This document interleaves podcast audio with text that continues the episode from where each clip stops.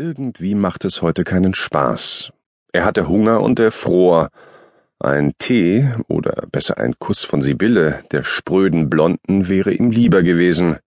Frauen, wie soll ich die je verstehen? fragte er und nickte mannhaft. So war es eben. Nun lauf schon, sagte er zu dem schwarzen Labrador, den er ausführen sollte, der im Zickzack rannte, immer wieder stehen blieb, begeistert schnupperte und zum zehnten Mal pinkelte. Mit zwei Fingern zog Bertram eine Zigarette aus der Brusttasche seiner Jacke, fischte nach dem Feuerzeug, beugte sich vor, und eine Böe blies das rote Flackern aus.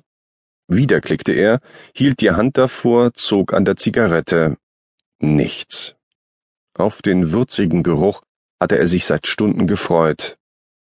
Erbost blickte er in den Himmel und sah die verzahnten Gebäude der Bielefelder Universität leuchten.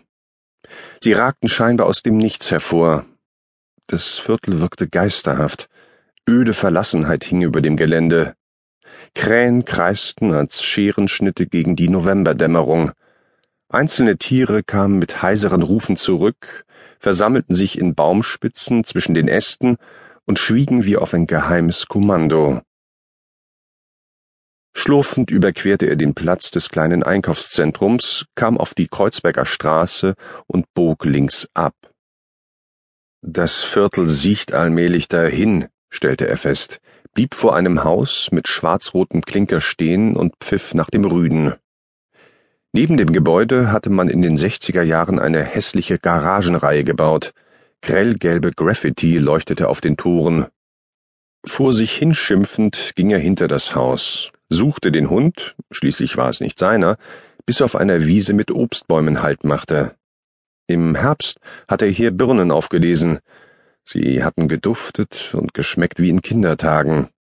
Am Rande des Grundstücks wuchsen Tannen, dicht aneinander gedrängt. Mach hinne und pinkel nicht dauernd. Ungeduldig betrachtete er die erleuchteten Fenster. Eine Jalousie im Parterre wurde heruntergelassen. Sein Blick glitt weiter nach oben. Erster, zweiter und dritter Stock. Ein offenes Fenster klappte gegen den Rahmen. Vögel sausten hinein und wieder heraus.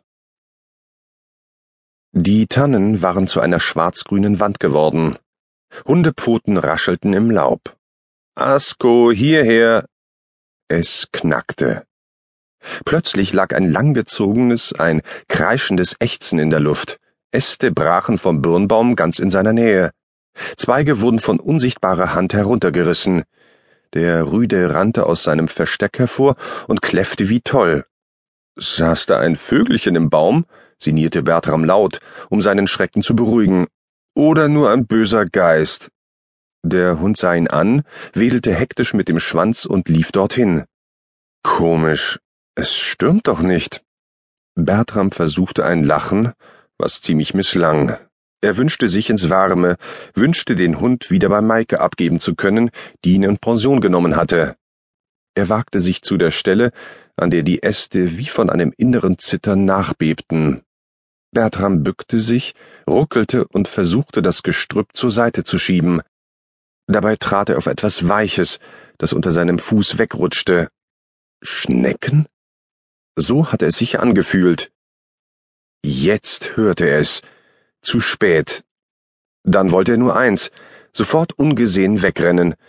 Doch erstarrt blieb er stehen, lauschte, und da ging ihm die Wahrheit auf.